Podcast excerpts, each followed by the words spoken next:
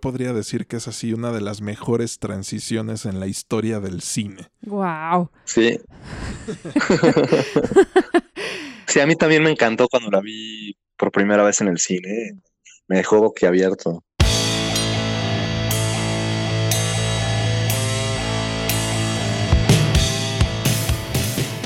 Bienvenido a La Sopa de Cactus, un podcast de cultura general en el que comentamos desde sucesos históricos hasta eventos actuales y cómo se reflejan en los diversos medios que consumimos.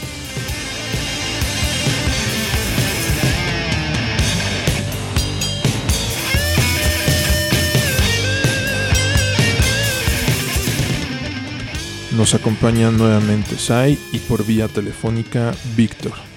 Hola. Hola. ¿Cómo vieron el desmadre de GameStop? Vaya, pues interesante suceso histórico. Ya hasta se dio a conocer que hay más de un interesado en sacar una película al respecto, ¿no? Documental, película, no sé si HBO va a hacer una serie, o sea, pero ya hasta quieren hacer algo así.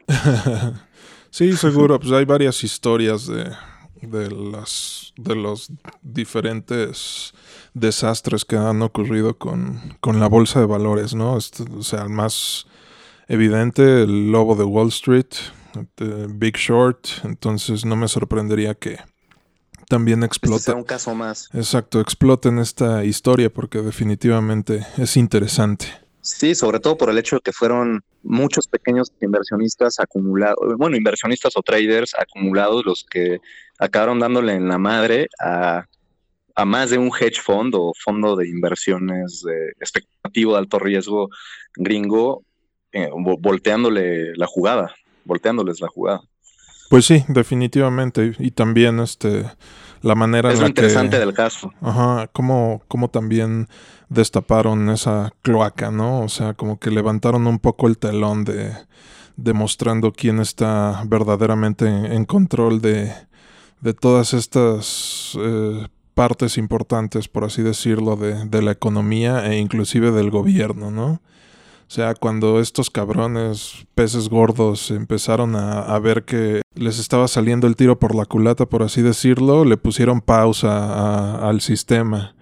Cuando, pues, cuando realmente cualquier inversionista independiente pues, jamás podría hacer semejante cosa. Sí, se voltearon a llorar con las autoridades y con otros eh, participantes del mercado con más poder y control, reguladores, etcétera. Entonces, ya es, o sea, ya es bien sabido desde hace años o décadas que los mercados siempre han estado manipulados de una u otra forma, pero esto escala el problema aún más allá, porque incluso eh, los mismos brokers pusieron una restricción, o sea, fue literalmente una restricción para que ya no pudieran comprar más acciones. Entonces la gente ya no podía seguir, o nadie podía seguir comprando acciones de GameStop y, también lo hicieron con acciones de otras empresas como BlackBerry, eh, AMC, ¿no? Los cines, la cadena de cines. La cadena de cines, Nokia, etcétera. Entonces, pues esto ya, ya, ya es otro grado más de, manipulación, el hecho de que portaran esa libertad, e, e, esa posibilidad de lo que, forma parte implícita de lo que se supone que es un libre mercado capitalista de compra y venta. Entonces, pues, ¿qué onda, no? Exactamente. Yo solo quisiera también parafrasear un tweet de Elon Musk. Dijo más o menos, este, tú no puedes vender objetos que no son tuyos pero sí puedes acaso vender las acciones que no son tuyas. Las ventas de acciones en corto son un fraude que solo es legal por razones anacrónicas. O sea, en mi pues opinión, la única función de la bolsa de valores históricamente ha sido mover dinero de la base a la punta de la pirámide de la jerarquía social y económica y pienso que toda esta farsa podría evitarse si se les cobraran los impuestos correspondientes. Exacto, estoy de acuerdo, no estoy de acuerdo en lo que en todo lo que dice Elon Musk, nada más en la parte de que, bueno, no sé si esto fue tuyo o, lo estás parafrasando también, pero lo de que las, las bolsas de valores y los mercados financieros están hechos efectivamente para que el dinero suba de abajo hacia arriba. O sea, no, eso ya era mi opinión. Ok, sí, en eso estoy de acuerdo. así es, a gran escala, ¿no? Y en resumen podremos definirlo así. Pero, pero, pero, pero, el tema de que, las, de que el short selling o las ventas en corto eh, mm, está mal, no, no estoy de acuerdo, porque es un mecanismo que le da más liquidez a los mercados para, para los que quieren comprar acciones, por ejemplo. Ah, genera, genera una mayor oferta de acciones para, para aquellos que quieran comprarlas y también ayuda a que se autorregule, a fin de cuentas, el precio, que se, se autorregulen y se estabilicen. Bueno, no autorregulen, porque pues, todos los participantes son los que lo acaban regulando, pero... Sí, no, y ya vimos que la regulación no existe. O sea, fue, fue evidente que la regulación es un albur, O sea, no, pero, pero, pero ayuda a balancear. No, no, no, pero, pero ayuda, las ventas en corto ayudan a balancear de alguna forma los mercados, porque también es muy bien sabido que están súper inflados. O sea, la, base de los mercados es comprar acciones a largo plazo, vayan para esperar una apreciación. Y el problema es que tratándose de algo completamente especulativo, pues también hay un montón de, de acciones de distintas empresas que están súper infladas, es decir, representando un valor que va mucho más allá de lo que realmente demuestran o, obtienen en activos y en producción estas empresas. Entonces las ventas en corto ayudan también a, a que pueda regularse o balancearse un poquito eso para para bajar los precios cuando, cuando ya es demasiado. Entonces, eh, no, no, no, no opino igual que Elon o Elon, ¿cómo se, cómo se dice? ¿Cómo se pronuncia? yo creo que ambas son válidas. ¿Tú, tú Sai, opinas algo al respecto de todo este cagadero? pues nada, que todo está corrompido, la verdad. O sea, lo único que sirvió esto fue para fue como para destapar la cloaca. O sea, sí. como para que veas que pues no puedes entrar como una persona normal a ese lugar que ya está totalmente viciado. Y sí, y lo que sí fue ilegal, por ejemplo, lo que es un hecho es que estas personas de que, que, forman, bueno, varios de los integrantes de, del foro de Reddit llamado Wall Street Bets se dieron cuenta de que Melvin Capital y otros fondos, aunque este fue el principal, estaban, estaban usando más, más, más volumen del que realmente existía, chingándose a, a GameStop de una manera muy justa. O sea, un fondo de estos puede hacer que el precio de las acciones de un negocio que ya está sufriendo directamente se derrumbe aún más, shorteando agresivamente, pero, o vendiendo agresivamente. Pero si varios inversionistas o traders colectivamente deciden comprar masivamente y hacer que el precio de las acciones vuelva a subir, y de paso joder a un hedge fund, pues entonces resulta que están participando en algo que es malo, ¿no? Eh, la verdad, muy, muy injusto y muy desbalanceado este tema. Entonces, ah, y, también después de esto, las calificaciones de la aplicación de Robinhood. Sí, que fue cuando les llovió un montón de calificaciones bajas, ¿no? Y entonces Google inclusive metió la mano para para borrar todas esas calificaciones negativas y que no se viera reflejado en, en el score de, la aplicación como tal, ¿no? Exacto, lo tiraron, o sea, tiraron la calificación de 4 y cacho a, una estrella. Y, Google argumentando que, no, pues, que, está prohibido hacer esto porque es manipular la calificación, pues, lo, las acabó detectando y, elimina, y, eliminando cuando pues, está totalmente justificado por la injusticia que presentaba. Claro. Entonces, es increíble, ¿no? Como, bueno, no es increíble, pero es... Sí, no, no me sorprende, francamente, que hasta Google esté metido en todo ese pedo. Todos, ajá. Bueno, más bien una especie de... Alphabet. Sí, pues es como si fuera un, gran cártel, pues, el cártel de los mercados y el mundo, ¿no? Sí, güey, se llama el 1%. Entonces, pues pinches llorones se llevan, pero no se aguantan. Si haces, si tú como inversionista chiquito haces una mala inversión, pierdes y nadie te protege. Si la tienes, ganas. Entonces los pequeños se atienen a las consecuencias, pero si los grandes hacen una mala decisión, les pues, echan un estímulo fiscal y ya listo. Sí. Siguiente, tienen el poder para cambiar. Exacto, tienen el poder para cambiar las reglas para el llamado bailout. Está cabrón, muy desbalanceado. Sí. Hiciste como una muy buena analogía en cuanto a compararlo con un cártel, ¿no? Sí, O sea, pues sí, porque ahí si les, si les va mal, eh, te mandan a callar. A ti y a toda tu familia.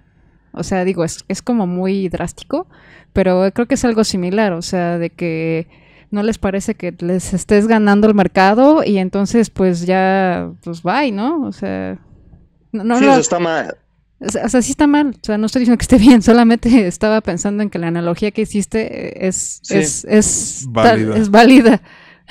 Es un cártel, entre comillas, legal, porque está permitido por la, por la ley, pero pues Pero más está, amañado, está más... amañado. O sea, Sí, realmente... no, es matan a nadie. No, no bueno, matan a abiertamente. Está, está lleno de... lleno de... de lobos. ay, Corrupción. corrupción y cómo se le llama esto de cuando cuando cuando compras a alguien de sobornos por Claro. ejemplo de cuán- cu- o sea, cuán- cuántas veces no ha salido en las noticias que X o Y banco o institución ha sido multada por manipulación de mercados o de divisas tipo de cambio etcétera y al final les ponen una multota que no es ni puta, ni el 10% de lo que ganaron con esa mani- con esa jugada no Sí, claro. Entonces, Eso pues- creo que también es parte de lo que al final sucede. Yo creo que todas estas personas que perdieron dinero al final venden una de sus mansiones o un yate y ya, y ya quedaron tablas.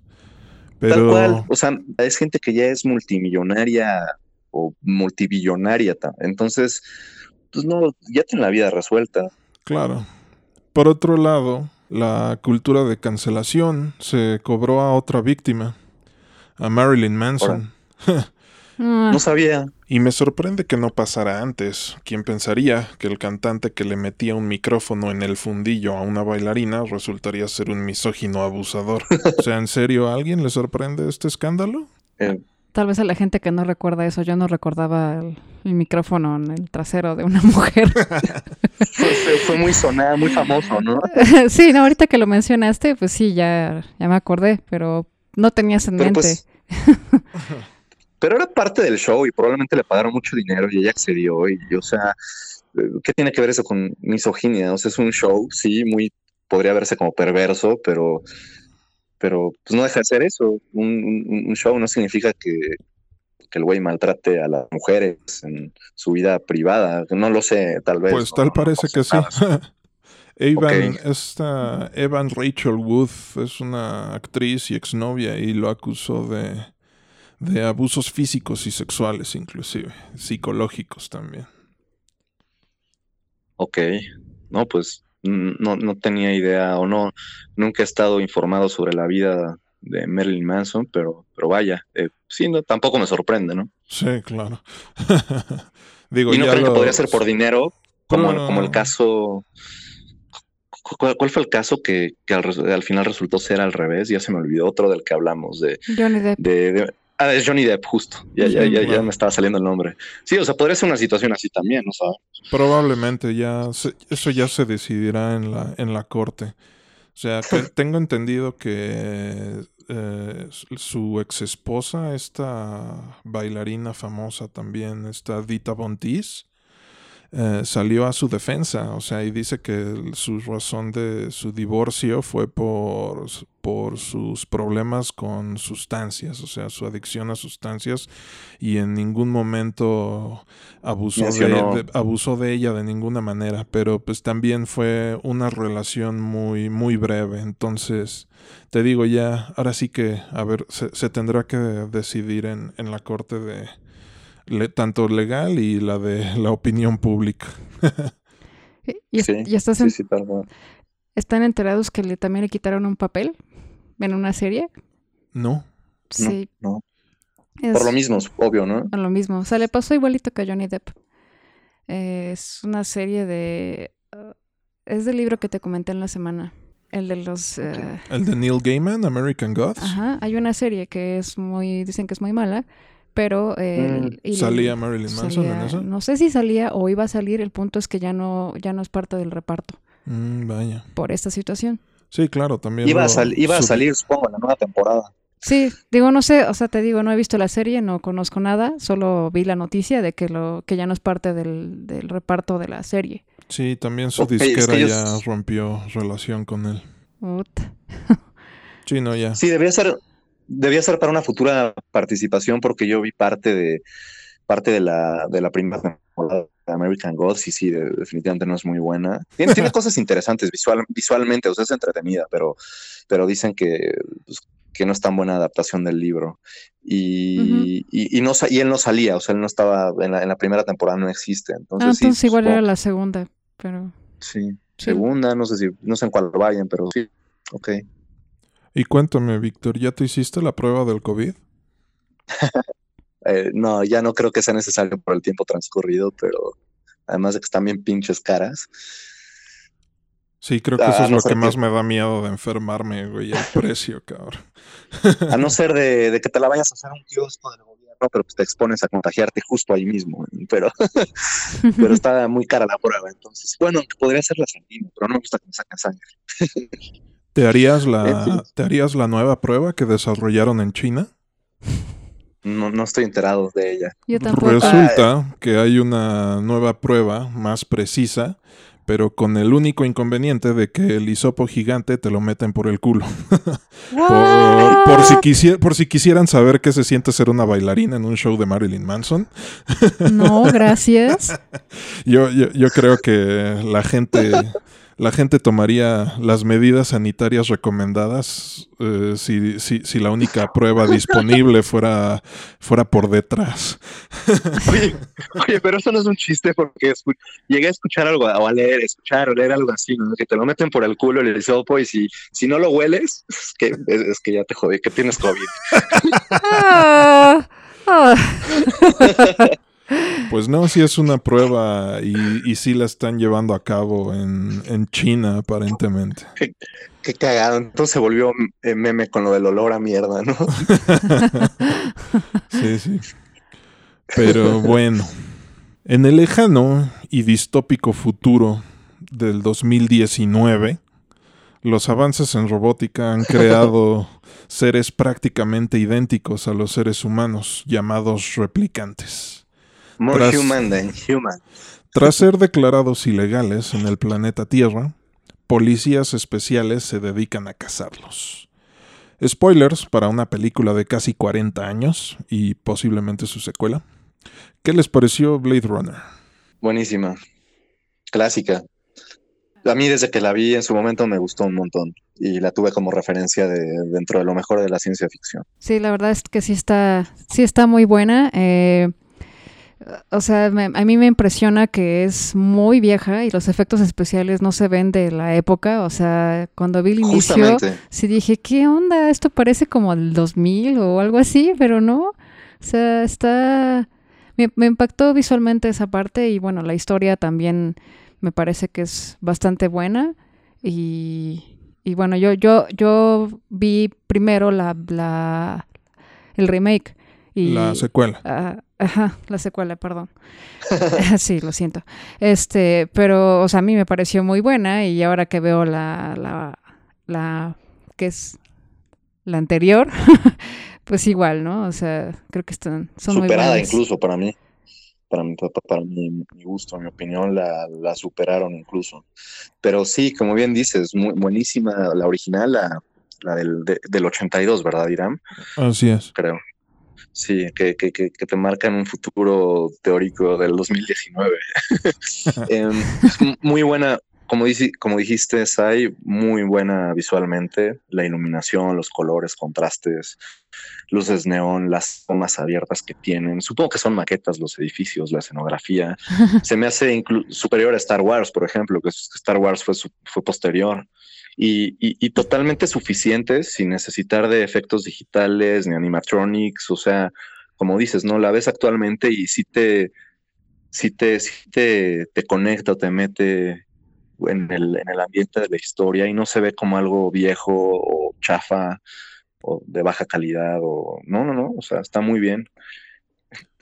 Creo que Star Wars, la primera parte es del 79, ¿eh? Ah, ok.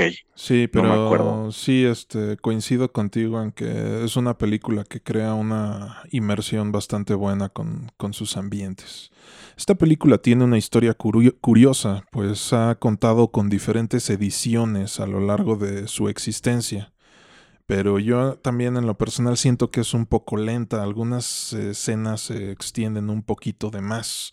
El ejemplo perfecto es la secuencia en la que está analizando una fotografía, por ejemplo. Sí, o sea, por- yo por otro lado también quisiera retomar este que también cuenta con un soundtrack icónico por parte de Vangelis. ¿Ustedes ya, Sí, cono- la ya- conocían a este compositor? ¿Qué, qué les parece? ¿Qué les parece la música? Creo que la música también es parte del... Te mete también en el ambiente. O sea, también me gustó la parte de la música. La, la verdad es que sí. Y sí, ya, Yo no me acordaba, perdón. ya lo conocía. ya. Sí. Em, yo, yo también ya lo conocía, nunca fui fan de Vangelis. Tiene cosas interesantes porque me gustan los sintetizadores y la música electrónica, pero, pero me, mm, se me hace muy, muy básico y muy cheesy. No sé cómo, cómo traduciríamos cheesy a español. No necesariamente cursi, pero, Pero por ahí va. pero no, no, sí, no, no me gustan los sonidos que, que, que, que utiliza.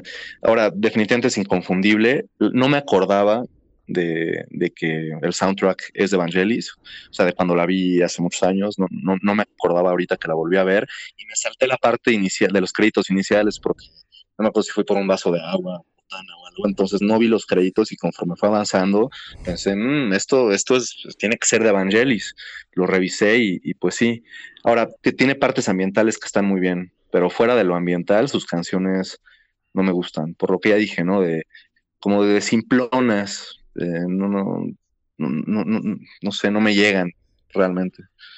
Curioso. Sí, no, definitivamente tanto, tanto la imagen, creo que todos los aspectos de esta, de esta película son icónicos. O sea, Blade Runner es una obra maestra de efectos especiales prácticos.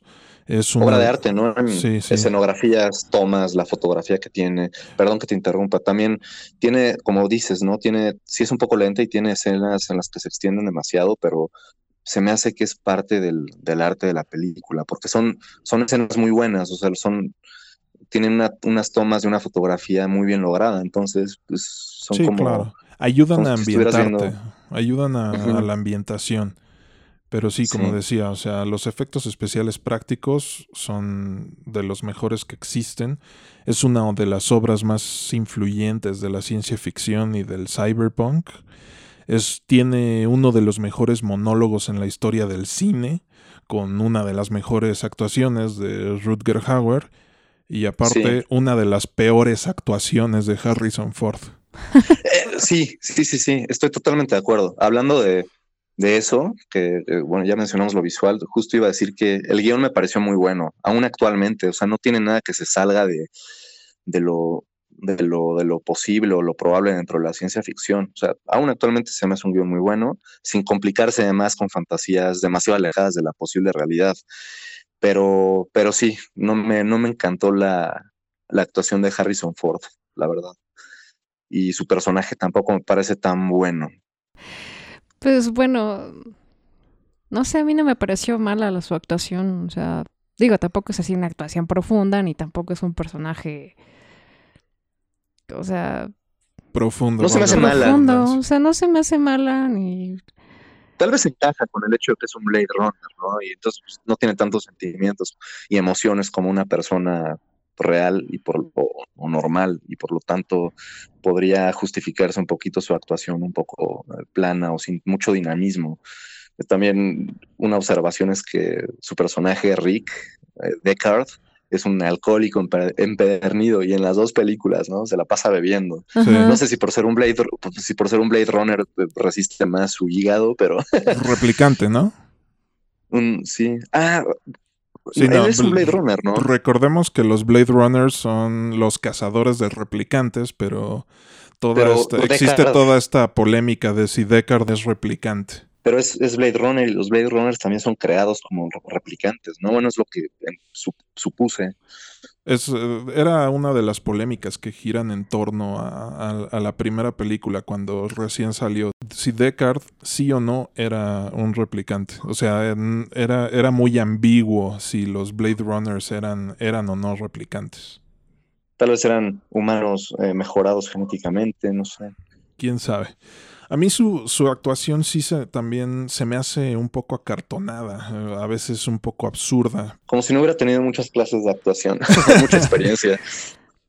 Pero, pero al final no creo que, que le reste valor a la película y las escenas finales terminan redimiendo su, su personificación de Deckard.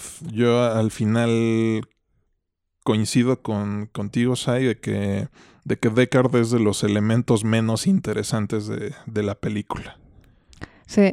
Sí, pero, pero a fin de cuentas es, creo que sí es efectivo, o sea, se la crees, es un hombre de pocas palabras y medio bruto, bueno, inteligente, pero bruto en cuanto a lo que es su trato con los demás. Sí, claro. Eh, poco, po- poco empático, ¿no?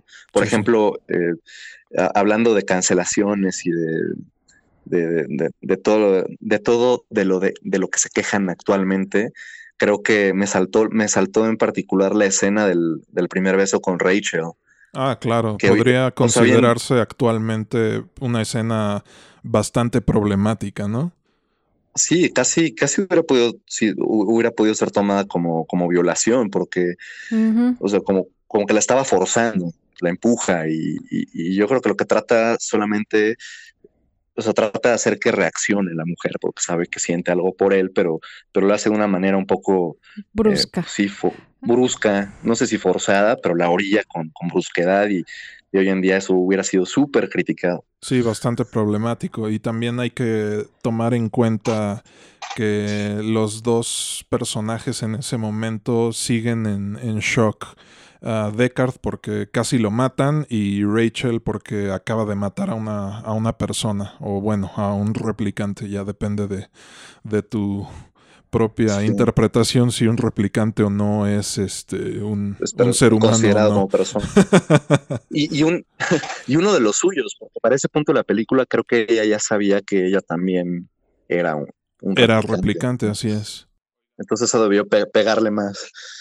Y ustedes han escuchado la frase, seguramente, de los ojos son la ventana del alma. ¿Qué les pareció Sí esta temática constante de los ojos y las miradas a lo largo de, de la película? Sí, eh, o sea, justo, justo quería preguntarles porque, o sea, no entiendo por qué es- sus ojos cuando les refleja la luz se ven como blancos en la pupila. Ah, se le ven los ojos rojos, ¿no? En ciertas tomas. Sí, o sea, eso no, Sí. no sé qué, a qué se deba. Eso es lo que yo Eh, simplemente no es un distintivo visual para eh, hacer de- dejar en claro que, que son replicantes. Ah, ok, ok. Y una de las principales teorías de que en efecto Deckard es replicante porque hay un momento muy breve en el que los ojos le brillan de, de esta manera. Para empezar, la, la película empieza con un close-up de, de una ciudad, de esta ciudad distópica reflejada en un ojo. A lo largo de la película puedes identificar quién es replicante por el reflejo de los ojos, como ya les decía. El diseñador genético de ojos es el que le da las pistas a Roy Batty para dar con Tyrell, etcétera, ¿no? Roy se Sí. sobrepone unos ojos de juguete eh, cuando está con eh, este otro empleado de Tyrell. eh, al final, como, Con como, el, como con el viejito de, con el viejo de 25 años. Ah, exactamente, que tiene una enfermedad genética que lo hace envejecer. Eh, es, Sí. evi- es evidente al final cómo matan a Tyrell también, o sea, le sacan los ojos. hundiéndole. Y también pues esta temática se extiende a la secuela, donde Deckard desconoce a la nueva Rachel comentando sobre el color de sus ojos, el villano es ciego y la líder de los replicantes rebeldes eh, sacrifica uno de sus ojos, que inclusive ahí también me recuerda un poco temáticas de mitología nórdica, por así decirlo. Mm, Que en su caso es porque en los ojos es en donde llevan las marcas, ¿no? Su código, su, Exactamente. como Sí, sí, tu- su, su identificación. Exacto, su número de identificación. diga, digamos. Sí, el búho, la serpiente. eh, me gustó que retomaran algunas de estas eh, frases o, bueno, tanto frases como, como referencias de la primera película en la, en la 2049. Claro, con la cuestión de los animales que son creados sintéticamente, ¿no? Porque pues, ya prácticamente, prácticamente es imposible tener eh, animales reales en, en, este futuro distópico. Exacto, entonces cuando Joe llega con, con bueno, me estoy adelantando porque todavía no pasamos a 2049, pero cuando Joe llega con Deckard, le pregunta también sobre su perro, si, si es real o no. sí, exacto. entonces, entonces entonces sí, tiene referencias eh, a la primera, eso me gustó. También quería decir que le atinaron definitivamente a la influencia china global, ¿no? Desde la primera Blade Runner. Sí, esa influencia del Oriente en, cómo conquista el mundo hasta cierto punto, ¿no? Ya es lo que ya está pasando con China? A nivel, de anuncios o de comunicación o de, o de la misma cultura que, está, que, este, que te está rodeando. También hablando de almas y recordando un poco Ghost in the Shell, al final todos los personajes de esta película están en algún tipo de búsqueda de su propia identidad, de, darle un significado a su, a su vida, ¿no, ¿no lo creen? A su existencia, sí. Sí, definitivamente, y esto va conforme van desarrollando cada vez más emociones y sentimientos, porque nacen siendo, siendo adultos y les implantan memorias para humanizarlos, pero, pero no es hasta cierto tiempo, según cuentan en la primera película, que empiezan a desarrollar estas eh, facultades humanas. Sí, Entonces, en, mi, en mi opinión... El... Cuestionarse. Sí, sí, sí. En mi opinión, el conflicto de los replicantes termina siendo el que genera mayor simpatía y pareciera que Deckard, el protagonista, es el, verdadero villano de la historia. O sea, al final los, replicantes... empatía con ellos. Exacto. Al final los replicantes solo quieren vivir más tiempo. Y siento que e, esto refleja una de las ansiedades ancestrales de, la humanidad. No por nada nos venden las religiones con, con, una vida después de, la muerte. Sí, tal cual. El, el miedo a la, a la muerte y y la, la, duda de qué podría haber después es algo que pues, ha existido desde tiempos inmemoriales, ¿no? Eh, el tema de la conciencia también es mucho más antiguo todavía que el ser humano. Dicen que, por ejemplo, los elefantes eh, lamentan a sus muertos y los entierran. Entonces, ya, ya, ya escalando al, al, ser humano que se cuestiona más todavía, o eso creemos, pues, pues sí, es algo que siempre ha estado en nosotros el, miedo a la muerte, ¿no? El miedo y la, y la incertidumbre, el que el, esa esperanza de, que pueda haber algo después, por, por no querer terminar. Sí, creo que, o sea, no sé si eh, creo que por eso hay como religiones o creencias como para pensar que hay algo después de la muerte y, y, eso es lo que crees y es lo que crees a dónde irás después de que mueras.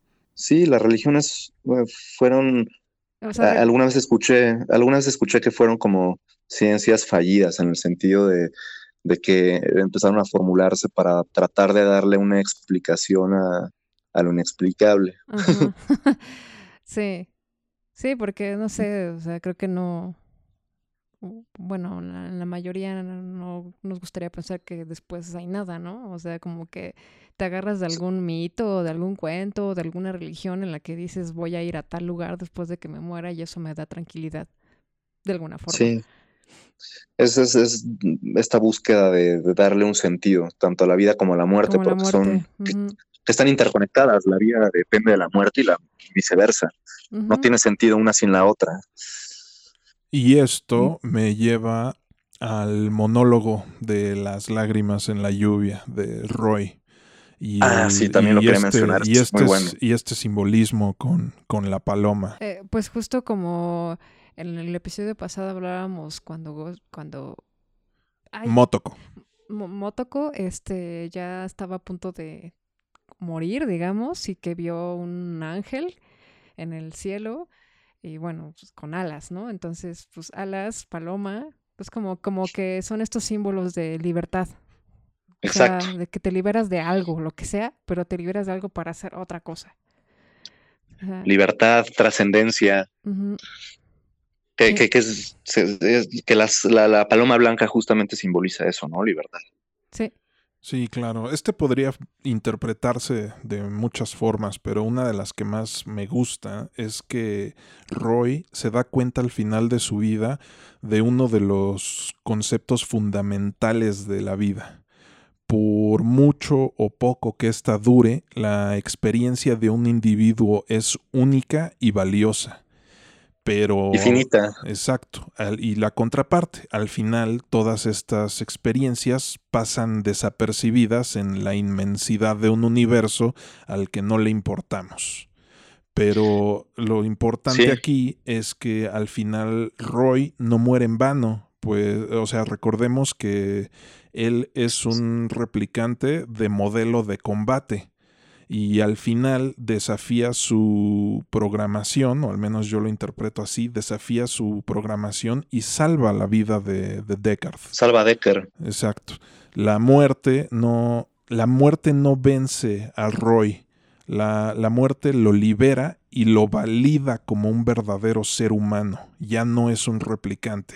Y es aquí donde entra el simbolismo de la, de la paloma volando. ¿No? O sea, se, se reconoce su, su humanidad. Sí, sí, sí, tal cual. Al final lo acepta, acepta su muerte y eso lo vuelve humano. Bueno, entre otras, entre otras cosas, ¿no? Pero, pero sí. Em, también me gustó una frase que Tyrell le, le, dice cuando, cuando Roy llega con él para pedirle o, para buscar que no se puede una extensión de su vida y, y Tyler le dice que, ha hecho grandes cosas, supongo que como soldado y por el hecho de rebelarse, buscar, de buscar un futuro, una, una extensión de su vida, etcétera, le dice una, una, una excelente frase que, que valga la redundancia, dice así, The light that burns twice as bright lasts half as long. Exacto. ¿no? La, la luz que, que brilla o que arde el doble de brillante dura la mitad de tiempo. Mm, me gustó esa frase, analogía que se puede aplicar a, a la vida misma y a, otras cosas. Sí, no, claro, las grandes celebridades, ¿no? Que, que perdón, las grandes celebridades que recordamos, no sé, los grandes de la historia, eh, son cabrones que se mueren antes de los 30 años, ¿no? El mismo Jesucristo, ¿a qué edad se murió? A los 33. sí. Sí, Jesucristo, Mozart, es uno muy conocido también. Jimi Hendrix, y un largo, etcétera. O sea, es, es, interesante la frase, pero también Tyrell en, ese, en, esa plática que tiene con Roy le dice así de disfruta, disfruta el tiempo que tienes. Y también siento que refleja ese desapego de la de esta privilegiada clase corporativa del 1% contra todos los demás. O sea, literal es como cuando le dicen a alguien que tiene cáncer así de échale ganas, ¿no? O sea. Ah, sí. Pero sí, y, y, bueno, terminando con lo de la, la, frase que comenté, que tiene mucho que ver también con la, la energía y la materia y la ley de la termodinámica y la entropía. A mí me encantó en particular esa frase, pero bueno, claro. eso es todo. algo que no solamente es de Blade Runner, pero que en muchas películas antiguas de ciencia ficción eh, pasa, creo que también lo comentamos con la de Heavy Metal. Por ejemplo, aquí en, la, en Blade Runner los, hay teléfonos públicos, los teléfonos son fijos, en, lugar de, en, lugar de tecnología inalámbrica, ¿no? Muy avanzados en muchas cosas, pero curioso que los teléfonos sigan siendo fijos. Sí, hay coches eh, voladores, pero...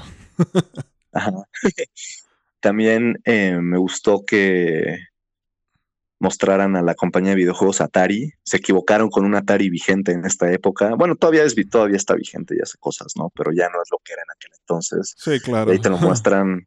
Te la muestran en, gigantescos de Atari y de Panam también, la línea aérea. ah, es, cierto, sí. El único que sobrevive es Coca-Cola. Coca-Cola, que también sale en 2049 en anuncios masivos.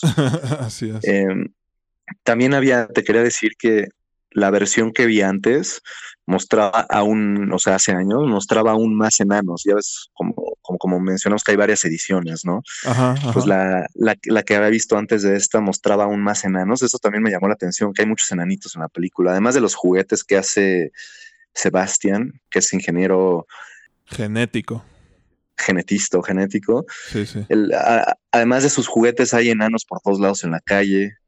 Y otra escena diferente. Al final, eh, cuando sale del departamento con Rachel y, y ahí termina, en la otra versión que vi, eh, salen, salen, hay, después de irse por el elevador, salen los dos en un coche manejando, bueno, él manejando afuera de la ciudad, Exacto, en el bosque. En el bosque, ya en la naturaleza, en medio de la naturaleza, diciendo que ella fue hecha especial, sin tiempo de expiración. Así es.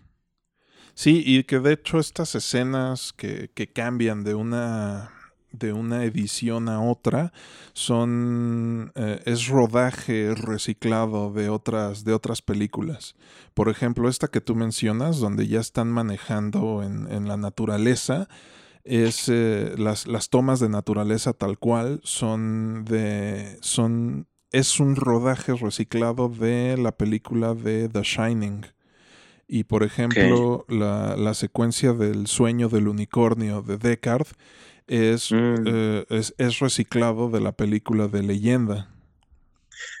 Claro, y esa del unicornio, no es, ahora, ahora que la mencionas, no me acordaba, no la, no aparece en la otra versión que vi. Así Entonces, es. sí, les quitan y les ponen. También el gore, por ejemplo, lo- los ojos perforados de Tyrell o el clavo en la mano, eh, el que se incrusta Roy.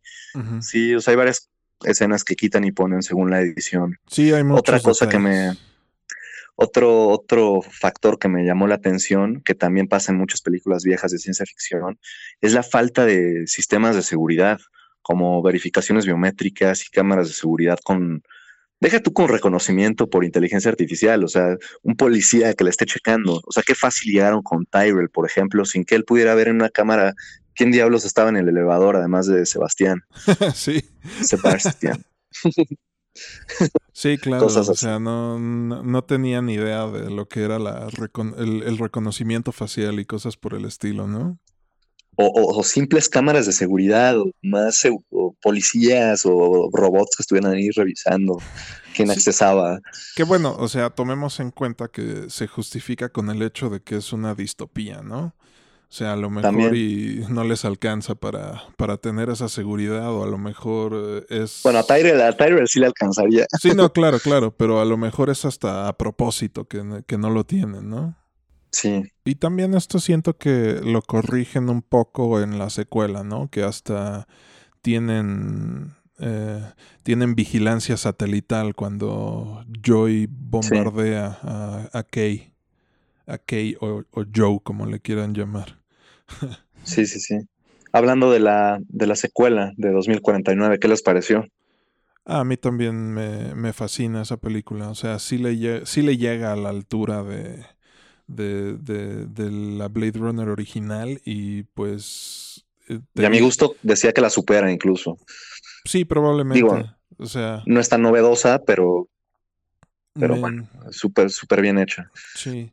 O sea, me, en- serio, yo creo que solo alguien como Denis Vill- Villeneuve podría, podría hacer algo así. Y lo repito nuevamente, que me tiene bastante emocionado su proyecto de, de Duna. A ver qué, qué hace con eso.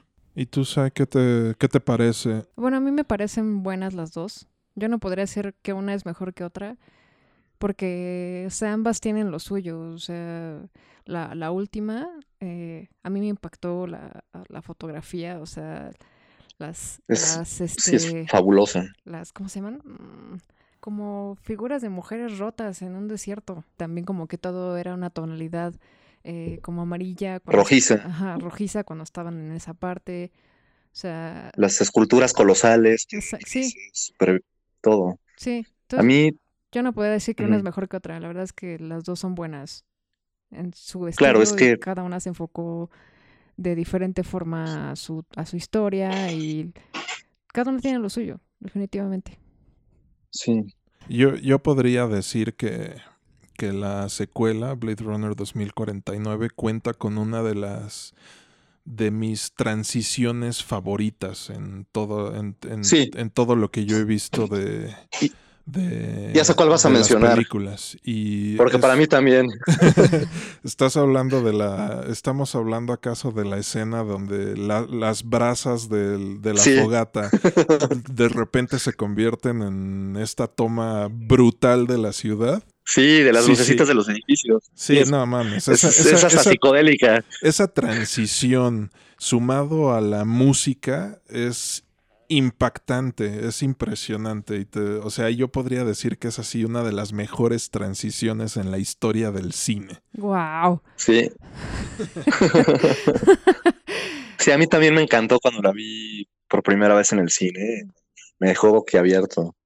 Y, y con la música, como dices, totalmente opresiva y me, parece mejor que la Evangelis. O sea, por eso yo siento que es un poco mejor la, la 2049. No, tal vez no son directamente comparables por la diferencia de épocas y es obvio que, la nueva, pues en, el aspecto técnico y de, producción es superior y la, la, otra fue muy buena en su época, pero por ejemplo, la música sí se me hace mejor, definitivamente. Las actuaciones todas son impecables. La, la antagonista, esta replicante llamada Love, me recuerda mucho a la gente Smith de Matrix. ah, claro, yo me confundí con me confundí con Joy, que Joy es la la novia digital, eh, digital de, de Kay, ¿verdad? Sí. Sí, en su momento algo dije con Joy y no quería me, ah. me refería a Love. Sí, no, Love es muy buena villana y, te digo, por sus cejas y sus expresiones, me recuerda mucho justo a la gente Smith, que es otro excelente villano. Sí, ¿te parece? Yo siento que los villanos, bueno, villanos entre comillas de, de, la primera película son mejores que, que, que, la segunda. O sea, tanto Love como el, el, director este de la corporación, que es ciego, el de interpretado por Jared Leto, no me acuerdo del nombre de su personaje, pero... pues Wallace, ¿no? Como el nombre de la compañía, creo. Ajá, ajá. Mr. Wallace. exacto, Mr. Wallace. Eh, siento que dejan mucho que desear eh, comparándola con la, con la película anterior. Pero sí, de ahí en fuera coincido contigo, es muy buena. A, lo mejor y le, le, gana un poquito el estilo sobre la sustancia, pero pero no, no, no, no dejo de considerarla una, una excelente película. Sí, me gustó, como, como ya había mencionado, que vuelven a utilizar algunos términos del original, retoman lo de skin job o skinner para los replicantes como una como un nombre despectivo por parte de los humanos. Está lo de los lo, lo, de los animales, si son reales o no, bueno, sintéticos o reales. Los anuncios masivos de en ambas. Retomaron Atari también, aunque ya no sea lo que era. Curiosamente, eh, sí. Lo, la respetaron, ¿no? Em, también me gustó una frase cuando Joe o Kay y, Joy, su novia digital, están revisando unas secuencias de ADN. Mm, que, las secuencias de ADN están, están hechas por cuatro. Ay, ya no me acuerdo que son. El ADN está hecho por cuatro, cuatro chingaderas. en, comparación a los unos y ceros de, pues, la, de la inteligencia artificial o cualquier programa de computadora. Entonces, cuando están viendo eso, eh, Joy, Joy se, lo, se lo hace notar a, Joe y él responde, half as, ¿qué le dice? Eh, half as much. Pues sí, porque ella, ella dice, bueno, yo solo soy unos y ceros, yo solo tengo dos, dos dígitos o dos caracteres cuando tú tienes cuatro. Entonces él le contesta half as, much, but twice as elegant. ¿no? Eh, no me, o sea, la actuación de, Jared Leto no es sobresaliente, pero tampoco me parece mala. ¿Por qué crees que lo hayan puesto ciego en relación a Tyrell que le hunden los ojos y lo matan? Es una referencia directa, o sea, no este, este personaje carece de ojos, pero lo reemplaza teniendo ahora sí que ojos por todos lados. Recordemos que tiene un pequeño ejército de drones con cámaras funcionando como lo que es su, su mirada. Claro. Entonces, ¿crees que solo es una referencia sin, sin una conexión directa? Sí, no, y también podría, podría representar un poco el complejo que tiene este, este personaje, este villano, este complejo de grandeza que se quiere sentir Dios y que quiere crear a un ser perfecto. Y entonces que e, es esa omnipresencia, tener ojos por todos lados, lo que le permite sentirse enaltecido hasta cierto punto, ¿no? Pero al final al final en la ejecución de su obra de los replicantes estos eh, falla y es donde le pega en su ego. Sus millones de hijos que no pueden reproducirse y por lo tanto siguen, continúa sin llegarle a los humanos. Exactamente. Sí, también y yo, yo pienso, tengo la teoría de que como no generó tanto dinero la película, dudo que hagan una tercera parte, ¿no? Pero porque mucha gente esperaba una película de acción y pues, realmente no es, aunque tiene dos o tres escenas muy buenas de acción, no es una película de acción como tal y no pegó tanto en taquilla, desgraciadamente, pero... Sí, le pasó lo mismo que a la anterior. sí, tengo la teoría o me lo imagino, es mera especulación, de que en una de esas Mr. Wallace es el mismo Tyrell, en una de esas es el mismo cabrón, siguiendo controlando todo con una nueva empresa, no sé. Mm, interesante, pero entonces yo te preguntaría, ¿tú no viste los, los diferentes cortos que salieron antes de que se estrenara esta película? Eh, no. Porque hay. No realmente. Y si los vi, no me acuerdo. Justo ahí te explican qué es lo que pasa entre el 2019 y el 2049. O sea, la corporación Tyrell se va a la quiebra. O sea, es una, es una teoría, interesante. Pero entonces sí te, invitaría a que los vieras. Son buenos. Eh, a mí me gusta uno. Es, uno de ellos es un corto animado bastante, bastante bien hecho. Donde, donde hablan de más bien donde te explican el origen de este pulso electromagnético que, que mencionan. El blackout. Ajá, exacto, que mencionan de manera pasajera en, en la secuela. Ojalá sucediera algo así, porque hasta se borran las cuentas bancarias de todos. Desaparecerían nuestras deudas, pero pues mira, si algo nos enseñó Mr. Robot. Y el dinero de los ricos. Si algo nos enseñó Mr. Robot es que eso no es garantía de que nuestra calidad de vida mejore.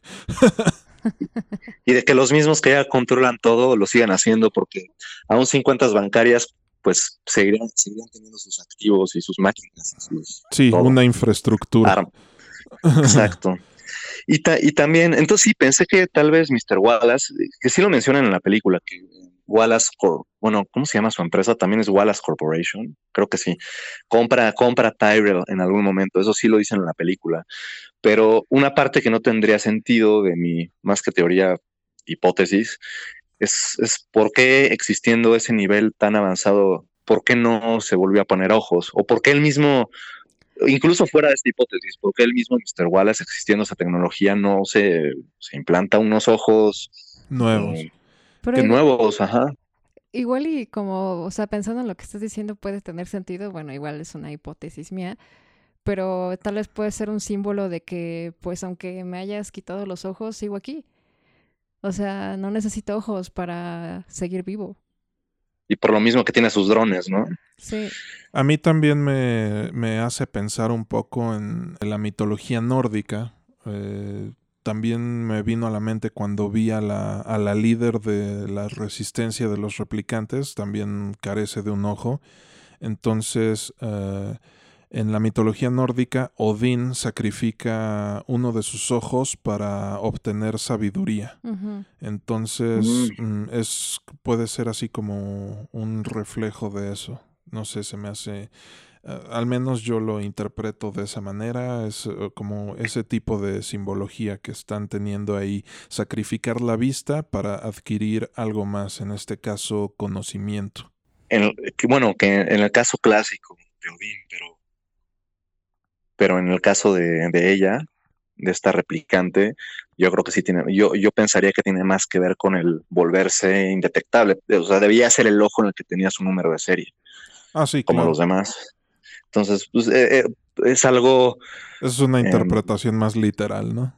esa es la literal y la, y la tuya es la metafórica y, pueden conectarse. Así es. También... al final que los replicantes quieren durar más allá de su fecha de vencimiento, me lleva al tema del episodio, la obsolescencia programada. Apenas vamos llegando al tema. Pero para hablar, sí, pero para hablar de este tema, creo que es pertinente ponernos nuestros gorros conspiranoicos de papel aluminio y, visual y visualizar Ginebra. No, no los, no los tragos, ah. aunque unas copas no nos caerían mal. La locación. Hablo de la ciudad en Suiza. La fecha es 1925. Y aquí es donde las semillas de la obsolescencia programada serían plantadas. Las cabezas de los principales fabricantes de bulbos incandescentes, mejor conocido como focos, se, se, reunieron y decidieron que los focos, que en aquel entonces duraban alrededor de 2.500 horas, deberían de tener una vida útil de 1.000 horas y de esta manera podrían, uno, vender más focos y dos, aumentar los precios de los mismos sin temor a la competencia. O sea, ya un, año, ya un año atrás en Estados Unidos se había planteado que para mantener un constante flujo de ventas de automóviles, porque ya para los años 20 ya se había alcanzado una saturación del mercado, eh, se le harían cambios estéticos año tras año sobre los modelos nuevos para, para convencer a la, a la gente de que necesitaban reemplazar sus autos viejos. Y esto, mm, este tipo de prácticas nos lleva al presente y a uno de los más infames ejemplos de la obsolescencia programada, Apple. Sí, tal cual. Seguramente ustedes han escuchado hablar eh, que las pantallas de los celulares nuevos son más y más delicadas con cada modelo que sale o que con cada actualización del sistema operativo de los celulares, los modelos más viejos se van alentando al punto de ser inútiles caso que, ya, caso que ya ha sido comprobado en varias demandas y al final lo único que... Justo con Apple. Exacto, sí. Y lo único que la compañía hizo fue disculparse y ofrecerle un descuento en las reparaciones a los usuarios afectados. O sea, lo que mencionabas antes de, con, con los con los fondos de inversiones, o sea, y con las otras las multas a las corporaciones. Al final eh, a estos güeyes les sale más barato pagar sus multas a... Sí, de las ganancias obtenidas con esas tranzas. Pues lo bueno, y, y, otro punto que, que también cabe mencionar, las baterías no removibles, porque Apple se justificó diciendo que le bajaba la velocidad a sus modelos a los, a los modelos de iPhone viejos para que les durara más la batería, que porque pues, como, como sabemos, las baterías conforme se van cargando y descargando, tienen se, van, se van dañando sus celdas y, cada vez duran menos. Exacto, tienen su, cumplen su vida útil. Que esto no es obsolescencia programada, es simplemente cómo funcionan las baterías de litio, ¿no? Se van degradando y su vida útil se va disminuyendo. Entonces, Apple lo argumentó con, bueno, nosotros sí, con cada, con, con actualizaciones subsecuentes les fuimos bajando la velocidad del procesador, etcétera, etcétera, etcétera, para que les fueran durando, durando más las baterías, o más bien para que le siguieran durando algo, ¿no? Las baterías y, y no, pues en beneficio del usuario. Pero aquí la, la, el contraargumento podría ser, entonces, ¿por qué chingados modelos con baterías removibles? Que tú, o sea, ya, ya no le dura bien la, la, pila a tu celular, pues vas a un centro de, a una tienda de Apple, a un centro de, de, servicio y se la cambian por una nueva y listo. Tú mismo puedes la comprar aparte y se la, la quitas y la pones. Exacto, debería de ser algo que tú mismo podrías poder hacer. Sí. O, qué me dicen de sus computadoras más recientes? O sea, donde componentes como discos duros o tarjetas de memoria RAM ya vienen soldados a la máquina, haciendo prácticamente imposible que el usuario, el usuario exacto, pueda actualizar o mejorar sus productos.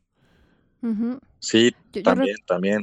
Yo recuerdo cuando tuve mi primera Mac en la universidad, que era de las blancas gruesas, una, o sea, todo, estaba en la pantalla. cajotas blancas. esas cajotas blancas y que todavía la podías abrir. O sea, mi papá la abrió para meterle otra tarjeta de, de RAM.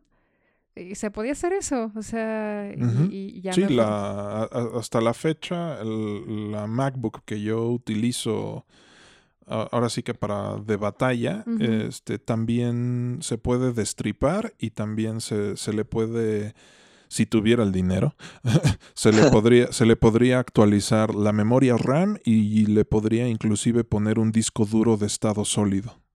claro. Y ahora la que tengo, bueno, del trabajo, pues no se le puede hacer nada. Y ya últimamente ya no, los, ya no tienen acceso para discos, tiene menor cantidad de puertos, ya no la puedes abrir, no le puedes hacer nada. Y hay un momento en que empiezas a actualizar el sistema y ya todo se empieza a trazar. Entonces ya es, Caes en esa trampa. Caigo en esa trampa. Igual lo que decía Vic del celular, este, pues sí, antes con mis otros celulares yo les podía remover la batería para cambiarles el, el SIM, digo el SIM, la tarjeta. Sí, la tarjeta, la tarjeta SIM. Y, bueno, y, la misma batería. Y la misma batería. Y este, justo este que tengo, tengo que llevarlo a que alguien me lo abra, porque ya no lo puedo abrir así. No tiene una tapita así fácil de, de abrir y demás. O sea, sí está como programado para que deje de funcionar. Y, sí, para que te compres otro, básicamente. Tengo entendido que actualmente también hay una demanda contra Nintendo, ya que al parecer es un problema común que los controles del Switch se descompongan de una manera sospechosamente fácil, independientemente de qué tan rudo sea el uso que se les dé. Ah, me encantó cómo lo articulaste. Sí, claro. Sí, tal cual. Eh, hablando de videojuegos, se me viene a la mente los Calls of Duty, los FIFAs, los Assassin's Creed y muchos otros que son juegos que año tras año salen con entregas nuevas y que no estoy seguro si sean realmente necesarias. Yo pienso que estos se podrían fácilmente cambiar a través de parches, por ejemplo. Sí, o sea, es como por ejemplo, otros juegos competitivos, Rocket League o Dota o StarCraft 2 o Fortnite. Son juegos que siguen siendo la misma versión, los compras, bueno, algunos son gratuitos, de hecho son free to play la mayoría de esos, pero bueno, el punto es que es el mismo juego y lo van actualizando con los años. O sea, si fuera equivalente a FIFA, por ejemplo, habría un Dota, Dota 2000, Dota 2001, Dota 2002, Dota 2020, 2021, o sea, estarían sacando uno cada año, ¿no? Entonces sí da mucho coraje como cómo milquean, milquean o exprimen esas franquicias, pero a fin de cuentas los clientes lo permiten porque lo siguen comprando a lo estúpido todo y ya está en preventa, como yo hice con Cyberpunk. Regresando a lo de los celulares, a mí me da mucho coraje que, que ok, así han sido siempre los iPhones, ¿no? Eh, pues, totalmente sellados y no les puedes poner baterías nuevas, pero existían alternativas. Antes todos los celulares de, de, Android, incluso gamas altas, por ejemplo, de, de, Samsung, de Motorola, X, X compañías, ¿no? La competencia de Apple. Sus gamas, incluso sus gamas altas, podías tú removerles las baterías y luego parece que todos les copiar, le, le copiaron a Apple y dicen que es para que sean contra agua y más seguros, más resistentes, pero estoy seguro que también podrían idear una manera, una ingeniería para que siguieran manteniendo baterías removibles y que y que aún así fueran herméticos y contra agua y sumergibles y todo, solo maravillosa idea de Apple, ¿por qué no vamos a, por qué no se la copiamos y así, pues, incrementamos nuestras ganancias, ¿no? Para competir mejor. Exactamente. Y esto me lleva a otro aspecto importante de la obsolescencia programada, que es la obsolescencia percibida donde el incentivo es que te hagas de nuevos productos a través de cambios estéticos o de un marketing que te vende un estilo de vida determinado o un estatus social. O sea, muchas veces los coches o tomando nuevamente lo que decías de los celulares, se justifican con que si contaran con la, la, batería removible, estos serían mucho más voluminosos y no serían tan estéticos, por así decirlo. O también, eh, El, hecho de los autos, o sea, de que cambian año tras año, porque, pues, básicamente para que sientas que necesitas tener ese, ese modelo nuevo. Mm. Exacto, en, los, en, los coches es impresionante. Como si hay personas, los que tienen poder adquisitivo, que literal cada año se cambian el modelo, es qué, pendejada, por Dios. Exacto. Apple, nuevamente, es un ejemplo de esto. Pero también muchas marcas de moda tienen que vender año tras año nuevas temporadas de producto.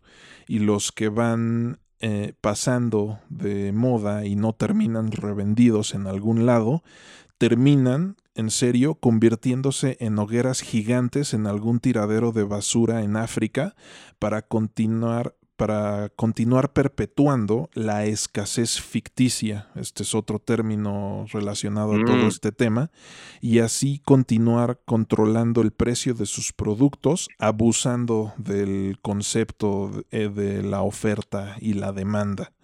Otros casos sonados que podrían atribuirse a esta escasez ficticia puede ser- Diamantes.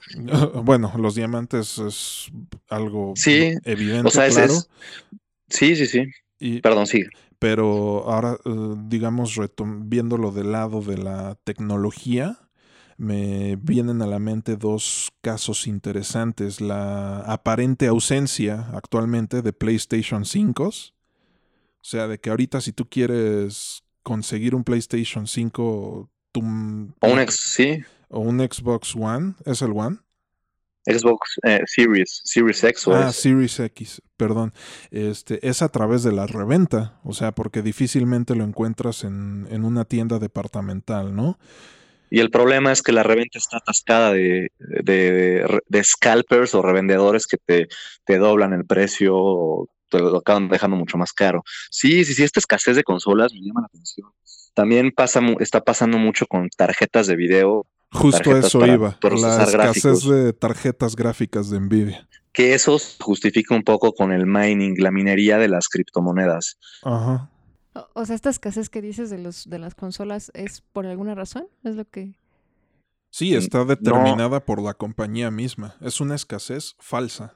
O sea, y- Ah. y, te- de- y nuevamente Apple también peca de, de esto. Siempre que sacan un modelo nuevo, eh, se les acaban, supuestamente. Sí. Se acaba el stock, ¿no? Ajá, y, y yo creo que, yo pienso que también por ahí va la cuestión de Nvidia. O sea, pero recuerdo que hasta lo critican de una manera bastante buena con Futurama cuando sale el nuevo iPhone. No, no me acuerdo. No, sé si se acuerdan sé si lo vi. cuando, cuando El Fry iPhone 7000 o... algo así, pero Fry compra, quiere comprar su nuevo iPhone y entonces el, el vendedor le dice así como de, uy joven, no sé si exista, déjame, déjeme ir acá atrás de esta puerta y voy a ver si, si existe este teléfono todavía. Y la- Es lo de la famosa frase de shut, de shut up and take my money. Exactamente. Y- Pero el, el punto es que el vendedor abre una puerta y va a la bodega y hay montañas gigantescas de celulares y solamente toma uno y se lo vende. Mm. Sí, limitan la, la oferta para, para encarecer el, el producto, para volverlo más atractivo. Así Y- es. Y por eso mencioné los- lo de los diamantes, porque también, o sea, los diamantes son carísimos, Sí, pero, pero se sabe que es una oferta súper controlada. En realidad abundan los diamantes, no es una piedra, una gema tan, tan especial y única como, como, como muchos creen.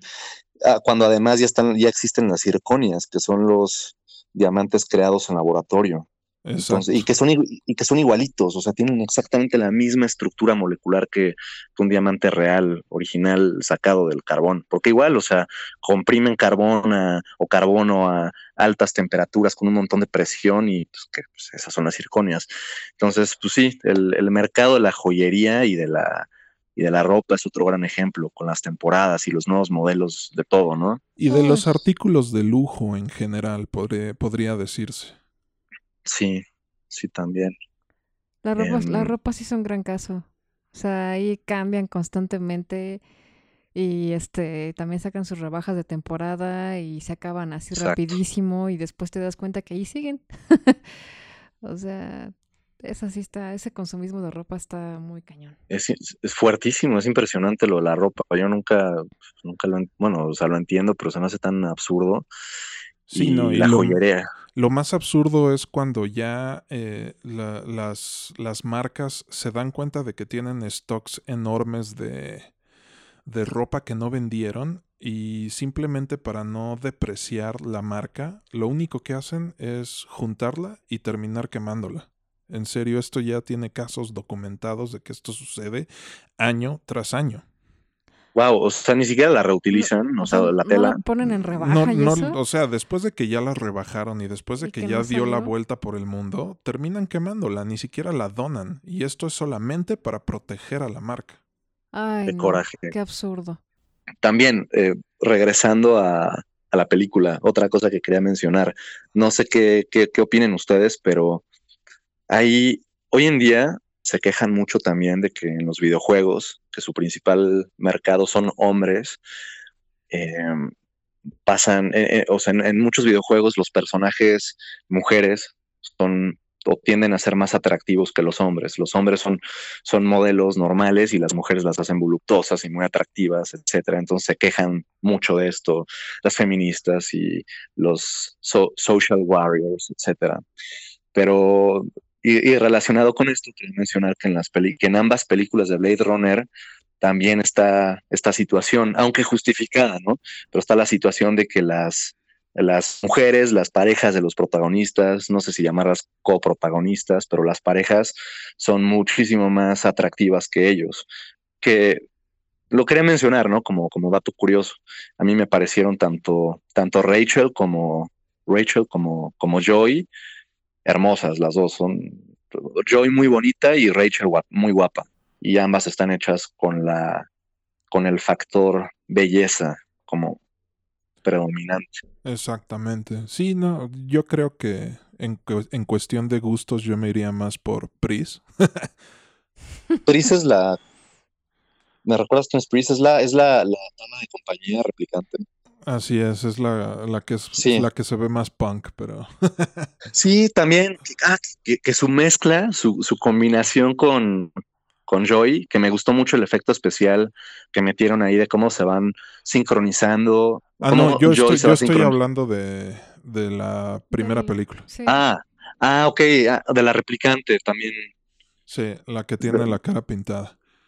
Pero los ojos con una línea negra. eh, También es muy guapa. O sea, yo creo que ahí también, ah, no, lo sé, no lo sé, también es un tema bastante complejo y que siento que valdría la pena explorarlo en su totalidad, pero esta, yo considero supuesta sobresexualización de los personajes femeninos, eh, siento que va para ambas partes, o sea, tanto los protagonistas, bueno, no, no protagonistas, tanto los diseños de los personajes para videojuegos, tanto masculinos como femeninos, eh, tienden a idealizar la figura, ¿no?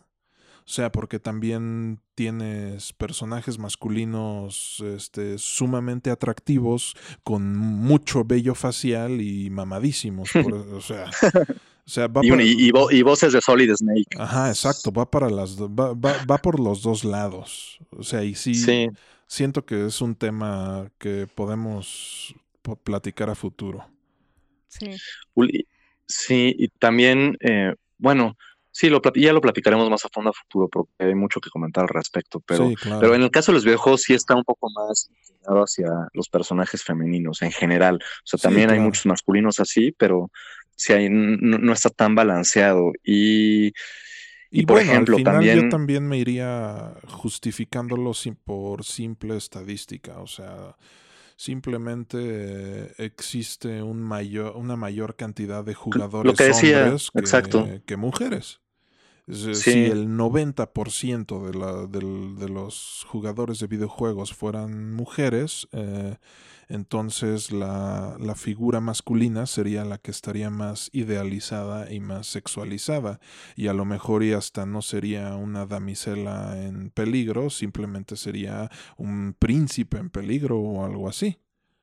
Sí, o cualquier, de- cualquier fantasía de, de- de poder que, que las mujeres puedan llegar a tener, que también sería inter- interesante averiguar cuáles son.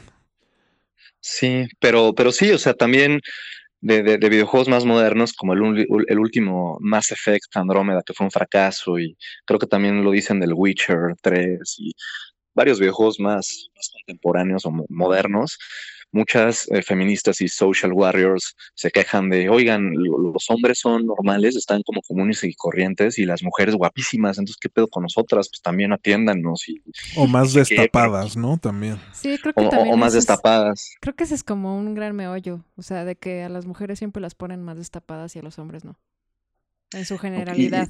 O sea, por ejemplo, ya para no ahondar mucho en este tema, estaba pensando, dije, bueno, alguna película en la que ambos estén a la par y que sean protagonistas, muy particular y que seguramente muchas mujeres dirán que sí, es Aquaman.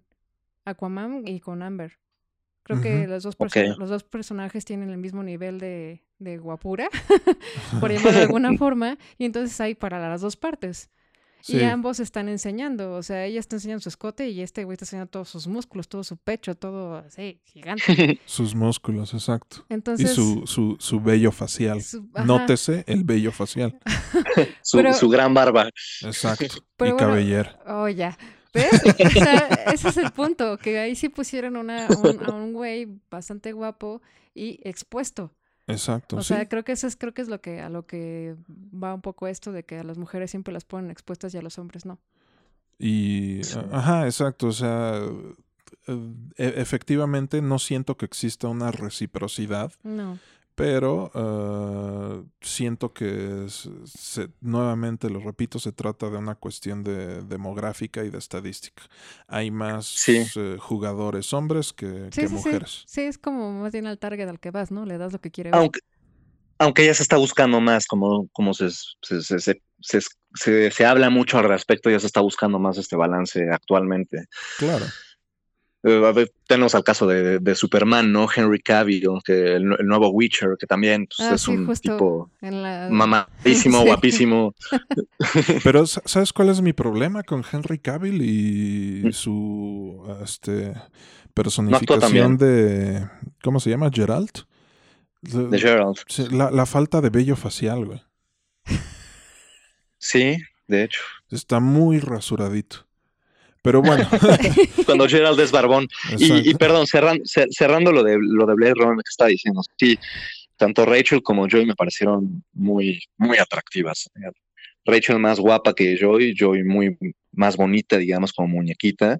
Y me gustó mucho esa combinación que tiene en 2049, Joy con, con no me acuerdo su nombre, pero la prostituta. sí, la prostituta, la, la, dama de compañía que decía que, que que se involucra con, con Joe con Kate también para dejarle un rastreador y que después lo puedan encontrar los replicantes, etcétera. Pero sí, es una escena bastante interesante. Esa combinación que tienen, como al final no es ni una ni la otra, el rostro se me hace que estuvo muy bien lograda y, creíble. O sea, sí te muestran a un, pues, a un personaje creíble. Y, y otros dos aspectos que me vinieron a la mente ahorita y sí es importante que mencione, perdón por, extenderme tanto. Uno, uno este, ¿no? También falta otra cosa que, vale la pena comentar o mencionar. ¿Qué les pareció la digitalización de, Rachel en 2049? O sea, ¿cómo se ve su personaje digital? Eh, sí, se, sí se nota que es digital, pero me agradó que no abusaran de su, de su tiempo en, en la escena. Entonces es, como muy, es muy sutil. Entonces. No la sobreutilizan, entonces no se nota tanto. Exacto, no se nota tanto que es, que, que es falso, que, que, es un montaje sobre su rostro y todo eso. Entonces no, no me causa tanto conflicto. En lo personal, Pero muy bien hecha. Sí, sí, definitivamente. Muy o sea, en comparación, por ejemplo, en comparación al, al, comandante que recrearon, comandante, ¿cómo se llaman estas navesotas triangulares de Star Wars? Ah, ya sé por dónde vas. Del Moff Tarkin, ¿no? De, sí. en, en, la recreación, ah, la recreación de este personaje, ah. eh, tanto, ajá, tanto de ah. Moff Tarkin como de la princesa Lea. Esa sí se vio bien chafísima. en, en, esta película, ¿cómo se llama? Rogue One. Rogue, One, exactamente. Dios con su Sí. ¿Pero y qué? Aunque, bueno, él, él, sí sale. Se ven muy falsos esos personajes ahí. ¿Es donde también sale la princesa Leia? Ajá. Ah, es que es lo que más recuerdo, que sí se veía bastante malo. Sí, sí, sí, sí. Como los japoneses que se enamoran de, de personajes de anime. Ey, yo tengo mi almohada, ¿qué pasó? ¿Tú se lo permites ahí? no, no tiene ninguna almohada. en fin. Tu, muñeca. Pero sí. Eh, Pero bueno, al final yo quisiera empezar a cerrar con el tema, eh, regresando a, la obsolescencia programada, con el tema del derecho a reparar, que es el último término que les quiero, del que les quiero platicar que han sido iniciativas sociales que invitan a hacer conciencia en los consumidores con las famosas tres R's, eh, reparar, reutilizar y reciclar. O sea, tres palabras que casi casi son antítesis al sistema económico en el que tenemos la desgracia de, vivir. Capitalismo. y consumismo, sí. No sé si ustedes, no sé si ustedes se acuerdan cuando eran niños, este, yo creo que en la actualidad ya no pasa mucho, pero que cuando se descomponía algún aparato en casa, este se lo llevaban a algún técnico que se encargaba de reparar diversos aparatos eléctricos. Inclusive si tu papá era, creo que en tu caso así era, eh, si tu papá era, sabía destripar componentes electrónicos y, soldarlos y todo eso, eh, eh, ellos mismos los podían reparar. Sí, mi papá es así. O sea, de hecho él hacía las compus y todo, pero justo se descomponía el estéreo y él lo abría y él lo reparaba e iba por las piezas para que volviera a funcionar. Y pues bueno, este movimiento actualmente en varios lugares del mundo se está intentando legislar o sea, se está intentando legislar todo este desmadre y obviamente las grandes corporaciones no quieren que esto suceda. Se me vienen a la, mente dos casos. El de los, los tractores y equipos para granja de John Deere, no sé si los ubiquen. Es un, es un logo verde con un venadito amarillo saltando. Son los que ya se manejan vía satélite. exactamente. Y el de los autos eléctricos Tesla donde, donde ambas corporaciones luchan contra los usuarios a través de grandes sobornos a los gobiernos para que estos no puedan reemplazar sus partes, modificar o arreglar sus vehículos. De esta manera acaparan el mercado de la reparación y lo hacen cada vez más complejo incorporando software y computadoras en los equipos y en las maquinarias que, diagnostican el, uso y las fallas que deben de, de repararse, así como lo mencionas tú, Víctor, sistemas satelitales de inmovilización. Porque cuidado, si las corporaciones detectan que tú arreglaste tu equipo porque pueden apagártelo a distancia. Al, Está cabrón. Al punto que existen hackers que se dedican a básicamente a craquear tractores, güey. wow. Wow. O sea, a un punto práctico es como si llegamos en un futuro en el que los autos, todos los autos sean electrónicos. O sea, ya un taller mecánico es ya es obsoleto. Obsoleto. Sí, sí, sí. En los coches es en lo que más lo he visto desde hace muchos años, ¿no? Ah, incluso antes de los Tesla. Es muy diferente, era muy diferente abrir un, un Suru, un Civic, que un BMW, un Mercedes último modelo, ah, o un Renault de, los gama alta. O sea, son cada vez más complejos para meterles mano directamente. Entonces, yo creo que por un lado va por, por lo todo lo que ya explicaste, Iram, y por otro lado, pues la misma tecnología, los avances en la, tecnología han hecho que los equipos, desde electrodomésticos, em, equipos de entretenimiento, etcétera, hasta automóviles, sean, sean cada vez maquinarias, ya no solo eh, mecánicas, eléctricas, sino electrónicas y con software y todo, maquinarias cada vez más complejas y con más miniaturalización para las que si no tienes los conocimientos y el equipo de reparación, las herramientas específicas, pues resulta cada vez más difícil o hasta imposible meterles mano y poder arreglar algo. Entonces, por un lado, definitivamente pues, está la parte planeada, pero por otro lado, pues es la misma tecnología cada vez más compleja. Exacto. Si hay, de esta manera... hay coches a los que les abres el cofre y es de puta, ¿y por dónde? ¿No? ¿Dónde le meto mano? Ya no, no puedes arreglar un coche, y era la maravilla de los, de los bochitos, ¿no? De los coches antiguos que que, podías arreglarlos durante toda la vida, siempre te iban a funcionar. Sí, mientras tuvieras un desarmador y un martillo, tú podías arreglarlos. O sea, pero es a lo que voy. De esta manera, las corporaciones también acaparan el mercado de la reparación. Sí, sí, sí, las agencias de coches, volviendo obsoletos a los talleres mecánicos tradicionales. Exactamente.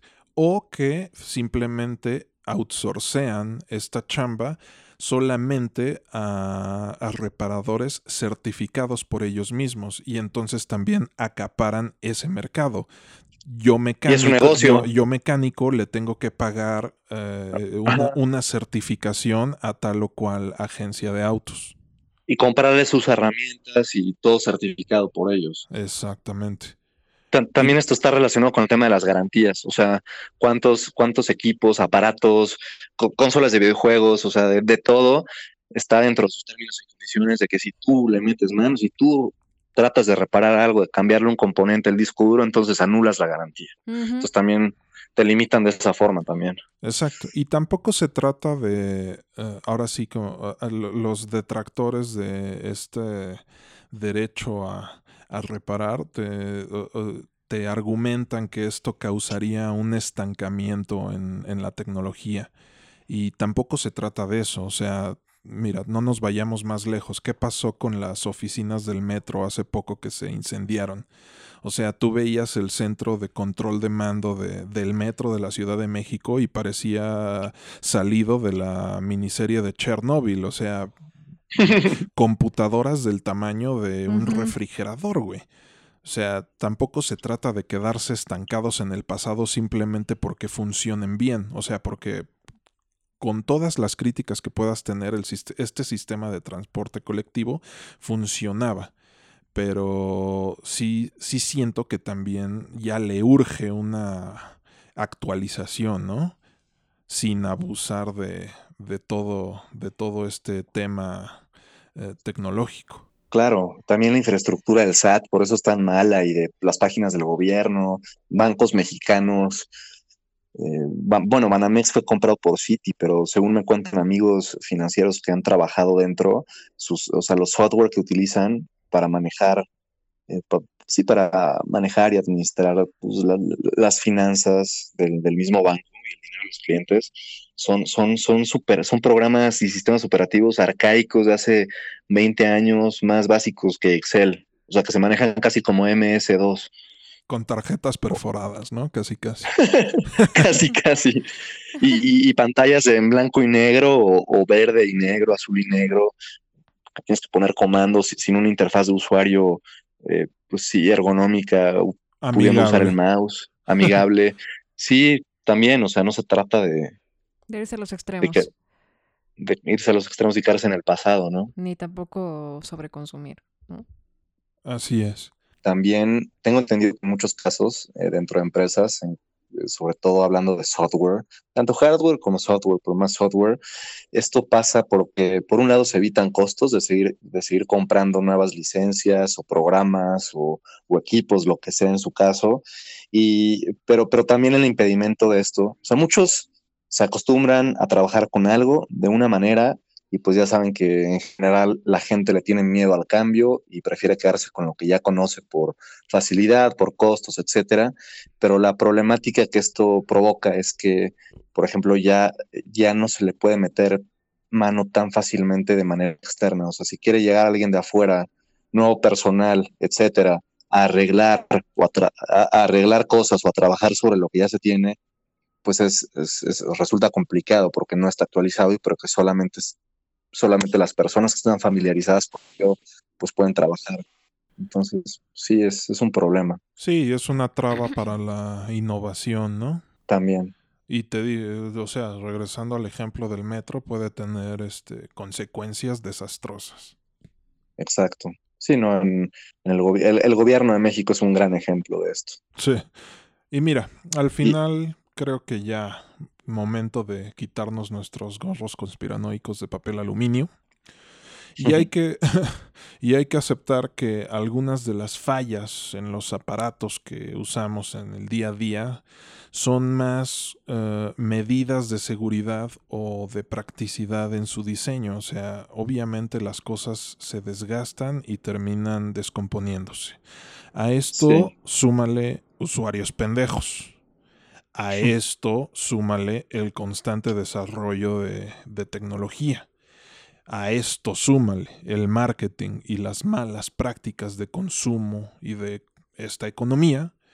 Y pues tenemos tanto a detractores como simpatizantes de este gran mito de la obsolescencia programada. Como muchas cosas en la vida, yo creo, eh, este tema no es blanco y negro, sino una gran escala de grises. Y yo como conclusión, yo como conclusión invitaría a que adoptemos una postura que se vaya más en la vena de las tres R's. Tanto nuestro bolsillo como el medio ambiente nos lo van a terminar agradeciendo. Sí, estoy de acuerdo. Son muchos factores y hay un poquito de todo. No podríamos inclinarlos, inclinarnos solamente hacia, hacia un lado, hacia ciertas razones muy particulares. Creo que es una, una mezcla gris de muchos factores, ¿no? Sí, yo también creo que un balance es lo mejor en, en todo. O sea, no podemos estar ah, utilizando cosas obsoletas, pero tampoco podemos estar cambiando de celular cada semana, por ejemplo, ¿no? Exacto. Un ejemplo muy, muy, muy radical de esto ahora que me viene a la mente es, es Cuba, que en su caso, como sociedad, pues han sido obligados a, a mantenerse así, pero el caso es que es de los lugares con mayor número de, por decirlo de alguna forma, de, de handymans, handymans, handymen, handymen, hablando en plural.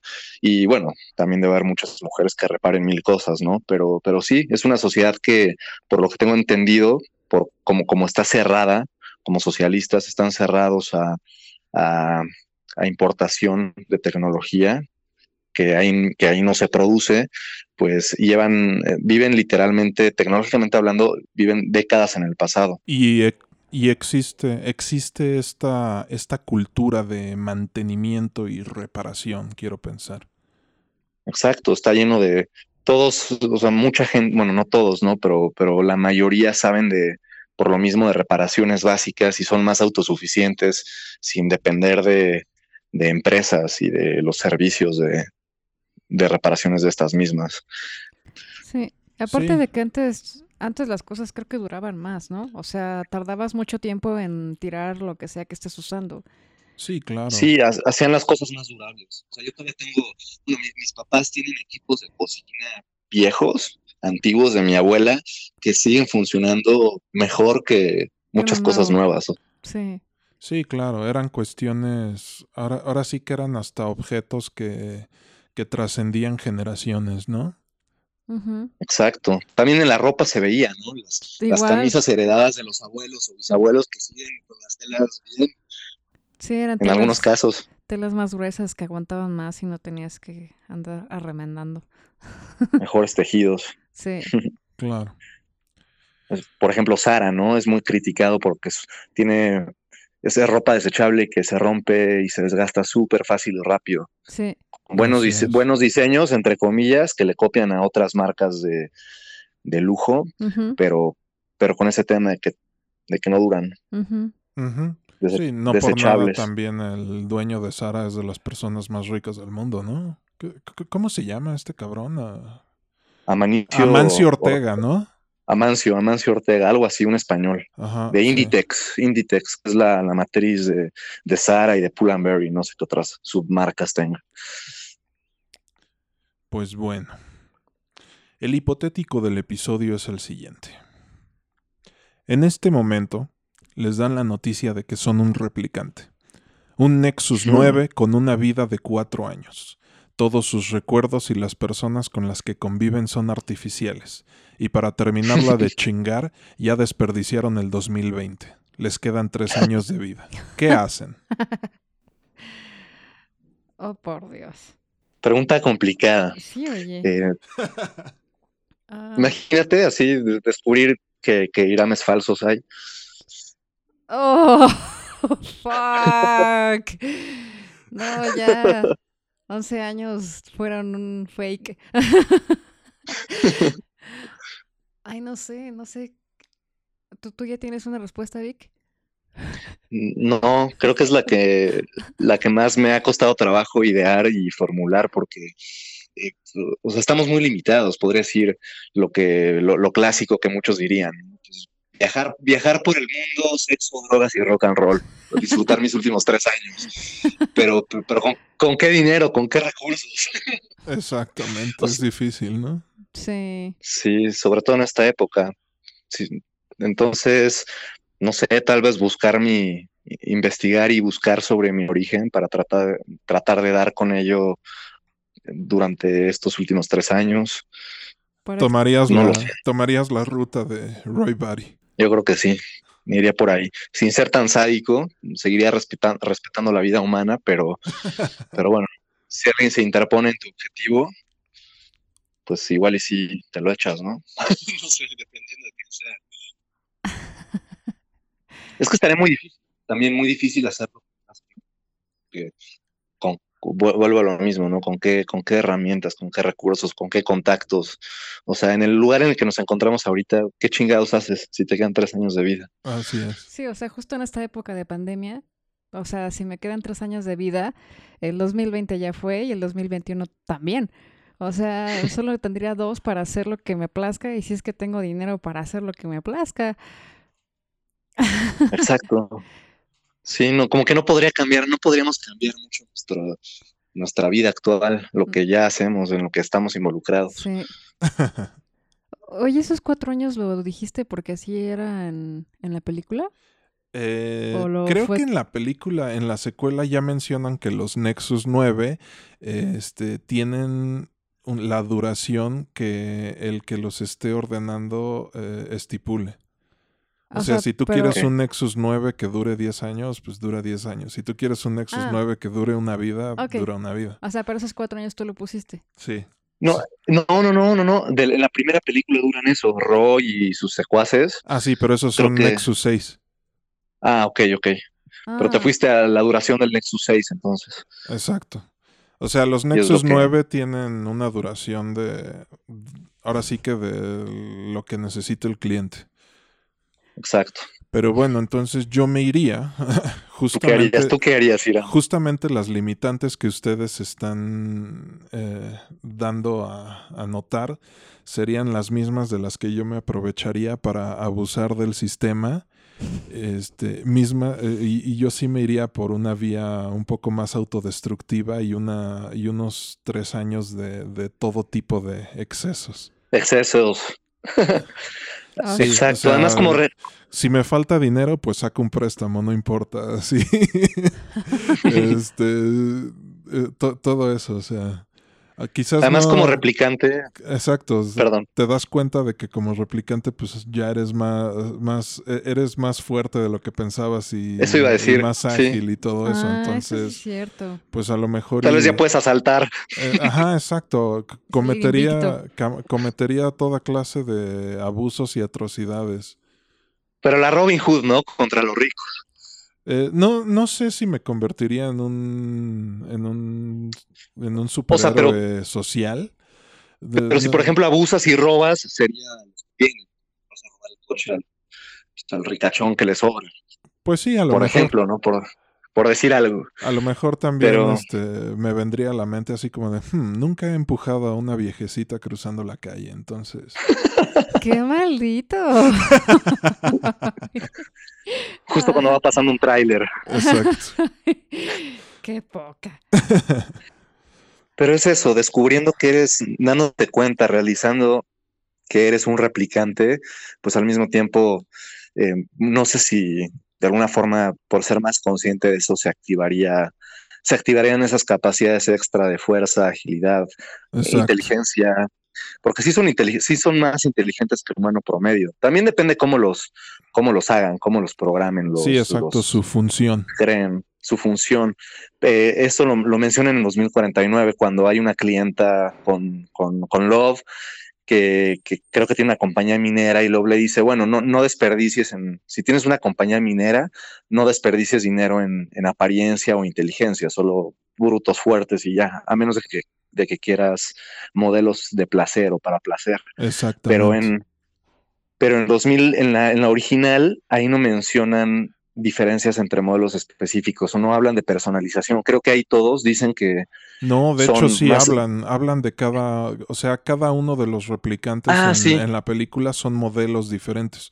Bueno, sí es cierto, el de combate. Roy Batty y a la primera chica que matan, no me acuerdo de su nombre, este, son modelos de combate. combate. Eh, Pris es eh, modelo de placer y no me acuerdo del nombre de este otro replicante bigotón, pero él es... Uno que es muy fuerte, ¿no? Exacto, él es modelo de, trabajo industrial.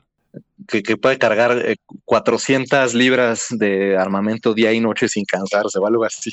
Ajá, algo así mencionan. Pero, pero sí dicen, creo que en general para todos, en, aunque tienen sus funciones específicas, es un hecho que todos son más fuertes y ágiles que el humano promedio y que tienen mínimo la inteligencia de sus creadores, que son científicos, científicos bien. Eso es lo que viene en el texto del principio. E, e, entonces, ¿cómo, sí, cómo, cómo aprovecharías, por ejemplo, esa inteligencia o ¿Cómo percibirías que tal vez eres más inteligente de lo que creerías? ¿Es como si se te prendiera el chip por ser más consciente? ¿O cómo, cómo te imaginas que sería esa transición?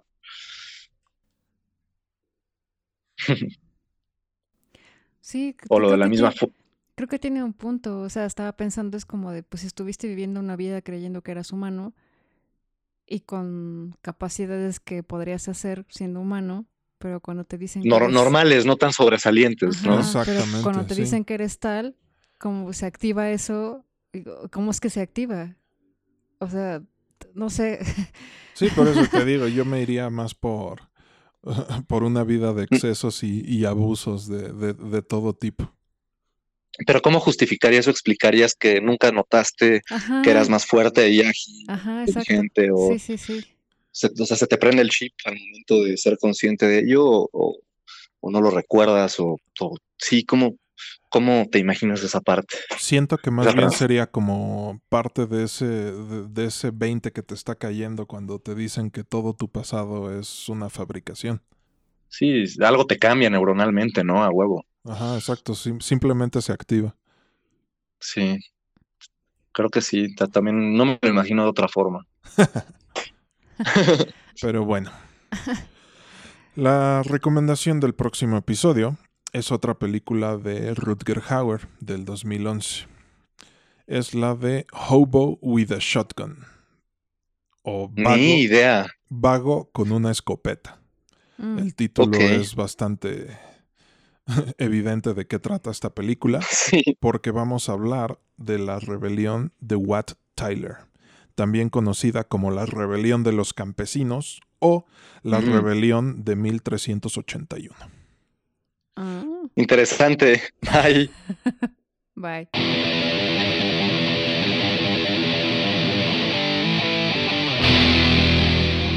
Gracias por haber soportado eso.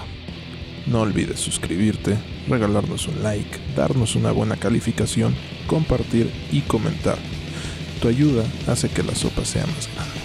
Recuerda seguirnos en la red social de tu preferencia y en tu plataforma de música digital favorita.